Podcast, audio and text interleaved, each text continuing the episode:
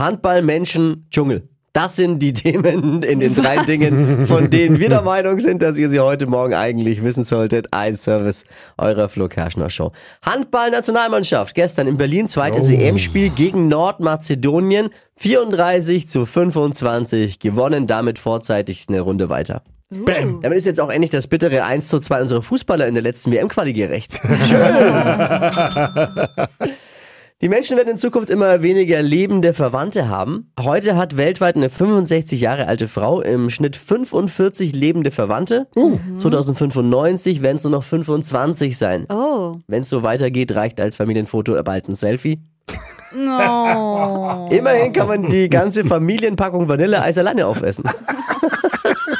Das ist gut.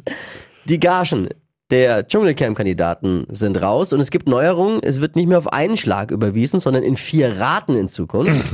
Der erste Scheck, der äh, 20% der Gesamtgage entspricht, äh, wurde den Kandidaten bereits mit der Vertragsunterschrift ausgehändigt. Äh, Damit will RTL sicherstellen, dass sie äh, zum Dschungelstart nicht verhungert sind.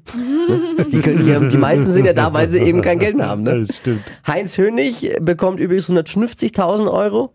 Cora Schumacher bekommt für den RTL Dschungelcamp Aufenthalt zwischen 80 und 100.000 Euro.